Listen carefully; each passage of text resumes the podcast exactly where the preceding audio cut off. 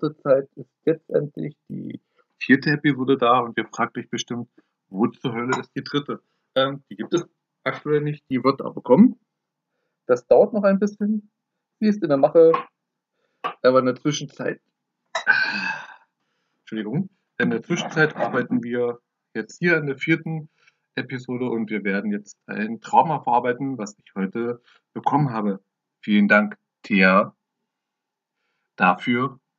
Die Rache folgt irgendwann. Du schuldest mir etwas.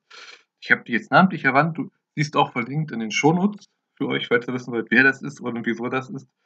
Ähm, genau. Ihr habt die Shownotes gesehen, ihr kennt den Titel, also ihr hört einen Podcast, ohne zu wissen, worum das Thema geht. Es spricht euch halt an. Ähm, geht um Waschen Lolita oder Ruskaya Lolita. Ähm, der Name deutet vielleicht schon darauf hin, dass es äh, etwas mit dem Buch von äh, Wladimir Nabokov äh, zu tun hat. Es ist eine lose Adaption des Stoffes. Ähm, die hat der Regisseur dann Ar Armen Oganasov ähm, auch ein bisschen umgeschrieben und Regie geführt. Der Film ist ähm, von 2007 aus Russland quasi dem Land, woher eigentlich der Autor des Buches auch stammt. Gedreht wurde er in der Kleinstadt Komar, äh, Komarowo. Äh, es ist in der Nähe von St. Petersburg in Russland. Also wir befinden uns also irgendwo im tiefsten Nirgendwo in den schönen Mütterchen Russland. Ähm, und wir haben es mit, ein, mit der typischen Lolita-Geschichte zu tun. Äh, typisch hier in Anführungszeichen, denn wie soll man das beschreiben? Äh, Ihr kennt vielleicht einige von euch Hörer noch Exploitation-Filme. Sexploitation. Ähm, in den 70er Jahren war das ja gang und gäbe. Lolita, die Kind, die Kindsfrau in den 70er Jahren war auch schon Thema. Die, die junge Frau, die von dem älteren Mann verführt wird, der der Versuchung des jungen Mädchens auf der Schwelle zum Erwachsensein erliegt. Ist nichts Neues, ist, hat Vladimir Nabokov halt in seinem Buch damals verfasst. Wurde auch schon verfilmt, einmal von Stanley Kubrick und dann einmal 1997 nochmal. Ähm, Kubrick damals auch schuld seiner Zeit mit den Hays Code und den Zensuren, dass er vielleicht alles andeuten und wagemutig halten müsste und daraus eine bitterböse schwarze Komödie gemacht hat und dann der 97er Verfilmung dann doch näher an dem Buch und der Vorlage ist und auch als dramatischer, äh, dramatischer, äh, drastischer, drastischer darstellt, ähm, als die Kubrick-Version und ernster nimmt. Und dann haben wir jetzt die Russian Lolita. Ähm, natürlich gibt es dieses Thema, das Teenager-Mädchen, was den älteren Mann verführt, war auch in den 90er Jahren immer mal wieder ein Thema, wie bei The Babysitter oder The Crush und in unzähligen anderen Themen. Es ist vielleicht ein zeitloser Stoff, eine Männerfantasie, äh, die aktuell vielleicht nicht mehr so das große Thema ist, oder sein sollte. Es ist ein merkwürdiges Thema, es ist ein heikles Thema, es ist skandalträchtig, also genau richtig für diesen Podcast. Und ich bin auch richtig dafür, denn Skandale, was soll's. Ähm, jedenfalls kommen wir zu den Filmen. Ich habe sehr, sehr viele Fragen, sehr, sehr viele Anmerkungen. Aber vielleicht, ähm, wie im Schutz Shownotes gesprochen habt, müssen wir, okay, ich sage, wir kommen jetzt zu Waschenita, müssen wir noch zu einem anderen Film vorher kommen. Der äh, etwas damit zu tun hat, wo die Reise hingehen wird. Ähm, es ist Waschen Nymphe Temptation, auch von Armen Oganesov, auch wieder mit Valerie Nemchenko in der Hauptrolle. Äh, im Abstand, im Abspann von diesem Kurzfilm wird sie dann auch als 18 Jahre betitelt, wenn sich meine drei Jahre Russisch ähm, ausgezahlt haben sollten. Es ist ein Kurzfilm. Es ist das Thema von einem jungen Bolle, was Fotos für Portfolio machen möchte und halt mit dem Fotografen etwas flirtet. Das ist sehr merkwürdig. Ähm, von Valerie Nemschenkos ähm, Aufnahmen wurde es über, über, synchro, drüber synchronisiert mit einer Sprecherin. Der ganze Film wirkt merkwürdig. Es, ist, es hat noch nicht diese Merkwürdigkeit von Waschen Lolita, aber sie ist schon definitiv und auch ähm, ein Punkt, den ich schon anmerken möchte, ein Slip mit Erdbeeren drauf. Zu dem kommen wir später nochmal. Öfter. Ähm, der ist auch hier da.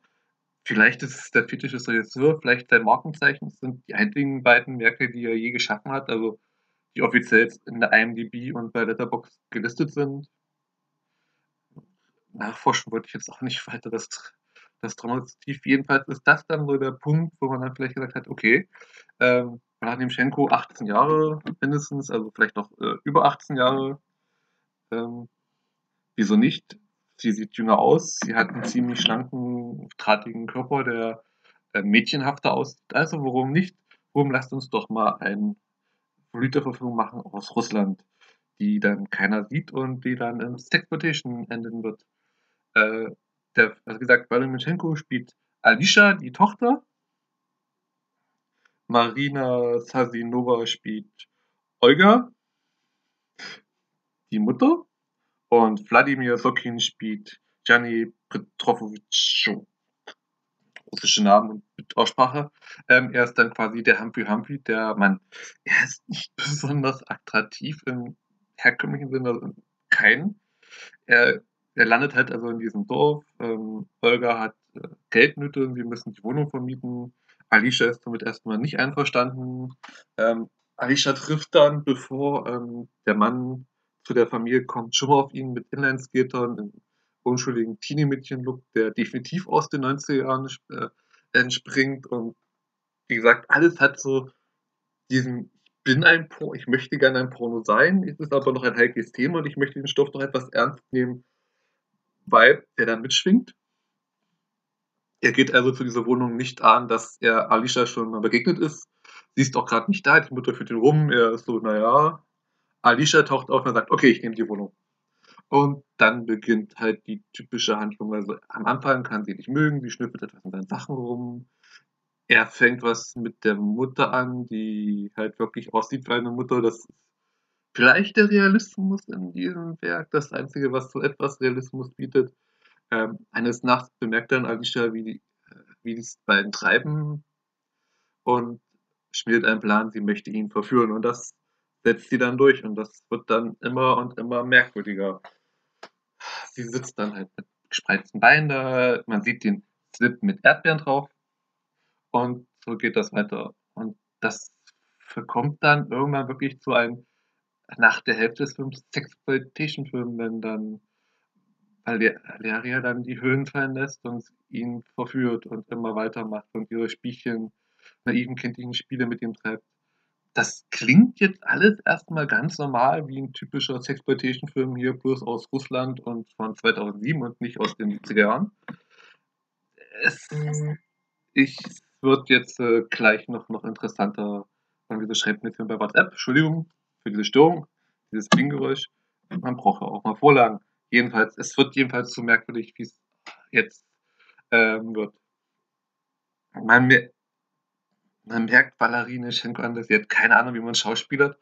Es gibt Szenen beim Frühstück, beim ersten Mal Frühstück, wo dann quasi ähm, er neu ist und sie frühstückt und dann ist das eine lange Einstellung, hat die Mutter wird dann immer Alkohol, sie ist da, sie sitzt im Hintergrund und hat keine Ahnung, was sie tun soll, weil der Regisseur keine Anweisungen gibt.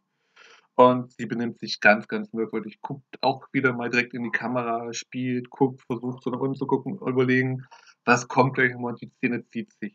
Ähm, so was ähnliches gibt es auch, kurz zurückzuspringen zu Waschen und Bett. Ähm, da guckt sie auch, wenn sie sich wieder anzieht, nachdem sie nackt war, guckt zur Kamera, nickt und nimmt das nächste kleine Stück, wartet kurz, zieht sich langsam an, nickt wieder zur Kamera. Man merkt das äh, Regieanweisung und das ist auch bei Waschen und immer wieder da. Es gibt auch eine Szene, wo sie zum Auto läuft mit ihren Freundinnen und dann läuft sie und läuft sie, dann guckt sie einmal in die Richtung der Kamera und nickt auch wieder und geht weiter. Man könnte es so deuten, dass sie ihm vielleicht zum Abschied äh, zunickt, aber dann hätte sie ja gewunken. Dann, sie hat wahrscheinlich gehofft, dass irgendwann der Regisseur mal Cut ruft und das macht er halt nicht in dieser Szene oder in diesen Szenen, die da vorhanden sind. Das ist dann hier auch schon der Punkt, wo der Film so richtig irgendwann durchdreht. Wie, wer jetzt da nicht Begriff ist, ist das ist vorhin Spoiler schon zum Film, weil Wollt ihr euch wirklich anschauen nach meinem Podcast? Wenn ja, lasst es mich wissen. Äh, mache ich eigentlich Gesten, die ihr nicht sehen könnt. Äh, ist ja ein Podcast, also mehr ausschmücken, reden. Jedenfalls lasst es mich wissen. Es, es spoilert, also in Lolita stirbt, er merkt die Mutter halt, was Humphrey Humper da mit Lolita macht und ähm, bringt sich um, läuft von Auto und ist dann halt tot. Ähm, ihm kommt es ganz gelegen, weil er die Mutter eh loswerden wollte. Hier ist das Teil des Dramas, die Beziehung zwischen Lolita, ihm und der Mutter. Und für wen soll er sich nun entscheiden? Das führt zu einem ganz, ganz merkwürdigen Finale, zu dem später mehr kommen wir erstmal hin. Also, wie schon erwähnt, der Film geht 90 Minuten. Er fühlt sich nicht lange an. Er hat ein gutes Tempo. Äh, also, der Regisseur hat ein bisschen Ahnung, was er da macht. Der Soundtrack ist teils wirklich Soft-Erotik, Pornomusik mit allen möglichen Drum und Dran. Es läuft auch im Hintergrund einfach mal Franz Schubert, Radio. Äh, es gibt Landschaftsaufnahmen, einfach Aufnahmen, wo dann Lolita da sitzt und wartet, das natürlich zur Verfügung von ihm äh, führt. Es gibt diese Frühstücksszenen, die ein paar Mal sind. Ähm, irgendwann die expliziteste Szene im Film, weil es kein Porno ist. Erotik, Sexploitation, ja. Ähm, Lolita sitzt ohne Hüste mit gespreizten Beinen da. Er bemerkt das ihre Mutter nicht. Ihre Mutter sitzt ihr gegenüber am Küchentisch und sieht es nicht, wie sie am Küchentisch mit gespreizten Beinen da sitzt. Also, das ist halt dieses absurde, merkwürdige des ganzen Films und das zieht sich halt, wie schon erwähnt, komplett durch und es wird immer merkwürdiger. Ähm, irgendwann, also irgendwann verfällt er natürlich auch Lolita, also er verfällt ihr, sie verfällt ihm nicht, das ist auch wieder so ein bisschen umgedreht. Also man versucht bisschen fähigeren Drehbuchautor, Regisseur und Leute hätte man daraus interessanten Stoff machen können, sexploitierten Stoff, der etwas fragwürdig ist mit diesem Thema, wie dem Buch, weil man es natürlich dann ähm, definitiv als erotisches Werk versucht anzulegen und nicht als Mahnbild, Sittenbild und äh, Aufklärung über Pädophilie und Hämophilie und diesen ganzen anderen Philies, äh, die es in diesem Bereich gibt, sondern hier ist es definitiv drauf gezielt auf 6, 6, 6, 6, 6 nackte Frauen. Und ja, die Mutter sieht man auch nackt und die Mutter ist definitiv keine sie ist eine typische Olga, also passend für den Namen. Genau.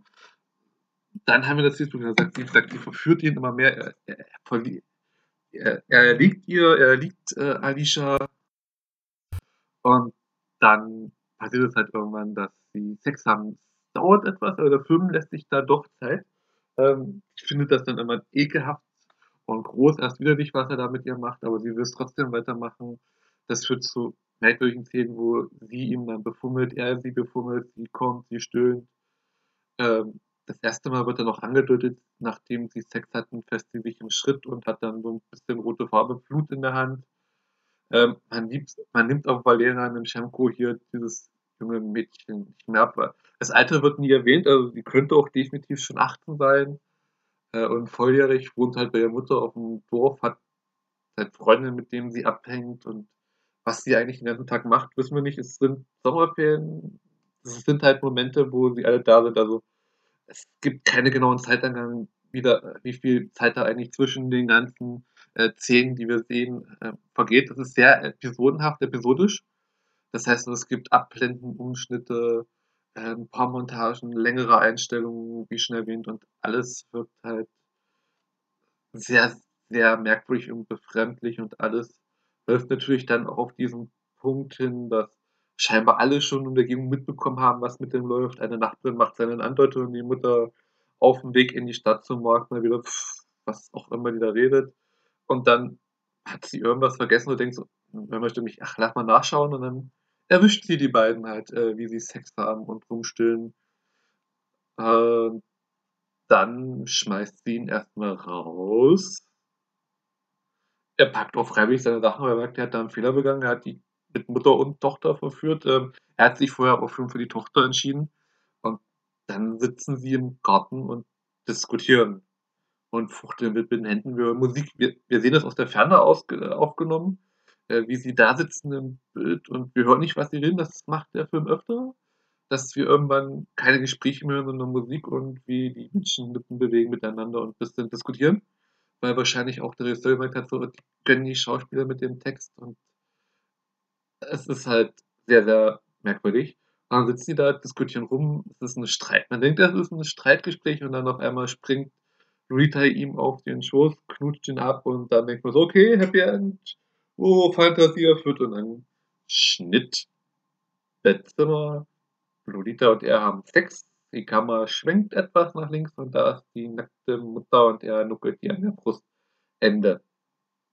So, ein Dreier mit Mutter und Tochter, die ultimative sexuelle Fantasie von vielen Männern.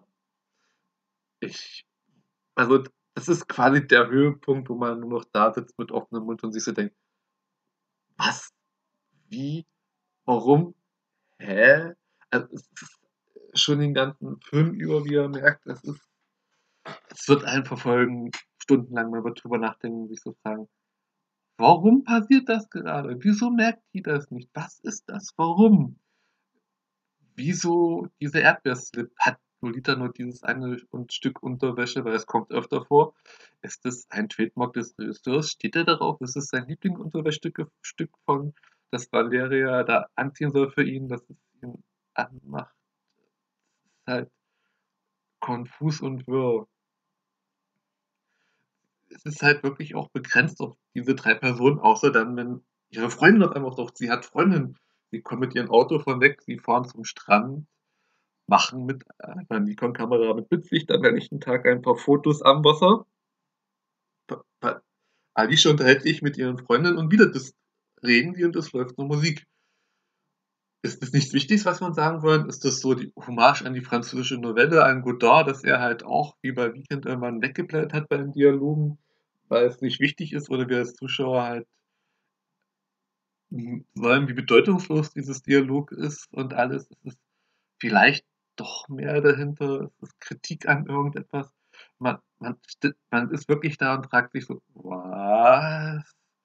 Wieso? Was macht er da?“ Sie redet da mit ihren Freundinnen, sie haben Spaß und man fährt sie zurück. Das war's. Es war nichts. Er hat ihre Freundin getroffen, hatte etwas Spaß, sie haben Fotos gemacht. Wir sehen nie wieder was von den Fotos von den Freundinnen.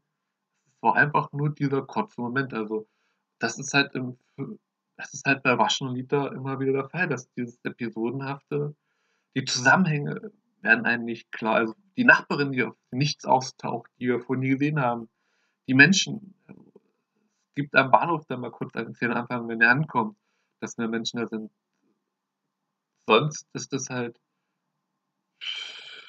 leer. Also, na gut, das ist 'n kleines Dorf irgendwo nirgendwo. Wahrscheinlich sind da nicht sehr viele Leute, aber woher weiß die Nachbarin das? Hat die wahrscheinlich sie im Garten beobachtet. Dann gibt es diese Szene, nachdem er wirklich Lolita verfallen ist. Sie ist im Garten, steht da und wäscht sich. Ich meine, gut, sie haben draußen auch 'n Plumpsklo, also sie haben drinnen noch kein Klo, also sie haben noch kein, ähm, Anlage. Vielleicht ist das halt dieses ländliche Leben, was da dargestellt werden will, dass immer noch nicht überall Abwasseranlagen gibt und Spülung und fließend Wasser und Lolita steht dann halt im Sommer da. Also, man weiß es nicht. Es ist halt eine Szene, wo sie ihm einen Witz erzählt, äh, und er genervt aufm Klo sitzt. Um noch mal zurückzukommen zu dieser diese Szene im im Garten. Sie duscht. Das ist so typisch Sexploitation, Sexerotik, äh, Moment. Es soll halt wunderschön wirken, wenn sich diese junge, grazile Frau da einseift und er beobachtet sie im Gras und sie lädt ihn ein und dann seift er sie ein und streichelt sie zwischen den Beinen und alles soll sinnig und erotisch und man fragt sich nur: „Warum sind warum macht sie das im Garten am helllichten Tageslicht?“ Ist das Absicht? Will sie ihn verführen? Er springt drauf an und dann machen sie weiter. Haben sie keine Angst, erwischt zu werden? Die Nachbarn könnten was sehen. Wir wissen ja nicht, wie alt sie ist. Ist sie vielleicht doch schon volljährig? Es ist halt nur so das Tabulastige, weil er schon was mit der Mutter angefangen hat und sich dann noch die Tochter krallt, die Jungfrau ist. Was was geht da vor, liebes Russland? Ist das normal? Ist das einfach nur die Fantasie des Regisseurs? Was geht ab? Ich habe halt nur 3 Jahre Russisch in der Schule gehabt und bin aus dem Russischkurs dann geflogen, weil ich so schlecht war. was, was, was, was geht da ab? Was geht da vor? Ähm, und dasselbe fragt man sich dann auch bei Wasch, jetzt kurz die Brücke wieder zu Waschen Fett zu schlagen, der hier mit einem Atemzug auch abgehandelt wird und abgewatscht wird und danach schweigen wir einfach wieder über diese beiden Filme. Ähm, da auch so, dass halt jetzt Aufnahmen für Fetischmodelle so, die man früher vielleicht kennt aus Russland, wo man sich auch mal fragt, ist das Mädchen schon volljährig oder nicht? Also, okay, äh, okay, das klingt, das klang jetzt definitiv falsch. Also, kann, sollte man sich diese, schaut man sich diese Bilder an oder nicht, weil man weiß es nicht. Ähm, Abspann, wie gesagt, steht drin, dass sie dann 18 Jahre alt ist. Ähm, ja, man sieht ihr definitiv an, dass zwischen 2004 und 2007 drei Jahre vergangen sind, weil bei Waschen Lita sieht sie nicht mehr so jung und aus. Hätte er in 2004 gedreht, würde es man ihr vielleicht noch äh, diese Unschuld äh, bisschen abkaufen, dieses mädchenhafte äh, genau Ding. Was auch eine merkwürdige Entscheidung ist, bei waschendem Fett ist sie halt rasiert und bei Waschen Lolita nicht mehr. Ist das halt jetzt so sozusagen die Andeutung, dass sie halt jünger ist und noch nicht mit ihrem Körper und Reiz umgeht und nicht weiß, dass Männer vielleicht auf manchmal auf rasierte Frauen stehen und sie dann halt einfach hier ist oder war es ihre eigene Entscheidung? Steht sie drauf? Macht sie ihn bei Fetischmodus, Erotischmodus und das ist halt Job und das ist, oder das ist einfach egal gewesen. Es ist einfach da und hat vielleicht doch was mit der Ästhetik der 70er Jahre zu tun. Vielleicht ist der Regisseur ein Fan von 70er Jahre Exploitation-Filmen und deswegen das Ganze dann in die Moderne mit Lolita vorlegt ins Jahr 2007. Ich, weiß es nicht, also man, man findet da jetzt halt viel und nicht zu viel, weil es ist halt ein Film da, der einfach nicht von vielen Leuten gesehen wird oder gesehen wurde und auch komplett in Vergessen geraten Das ist man, man muss auch nicht lange suchen, um ihn zu finden, um zu sehen. Also legal definitiv nicht. Wirklich. Ich würde es halt also niemandem empfehlen, irgendwelche Filme illegal zu schauen. Es gibt ihn auch bei Pornhub, also Rechte sind da wahrscheinlich auch durch Russland auch egal. Jedenfalls ist es sehr, sehr merkwürdig, dieser Film. Ich kann nur sagen, ich, ich sehe, was der Regisseur da versucht hat zu machen, was vielleicht seine Intention war, auch wenn sie sehr fragwürdig ist mit diesem Thema. Aber irgendwie überzeugt hat es mich. Es ist halt sehr serviert. Also nochmal vielen Dank dir und danke euch auch, weil ich komme jetzt zum Ende so knapp 20 Minuten zu allen Filmen sollten doch erstmal reichen für eine Episode. Kurz und knackig äh, für Pendler einmal Weg zur Arbeit. Ein Podcast, was ich bedanke mich bei euch fürs Zuhören. Ich hoffe, ihr habt gemerkt, wie wir der Film ist und ich hoffe, versucht irgendwie meine Gedanken so zitieren zu können. Ich wünsche euch einen angenehmen Tag, morgen, Nacht, wann ihr auch immer das hören, äh, hören mögt. Bis zum nächsten Mal, hoffentlich diesmal schneller als erwartet. Auf Wiederhören.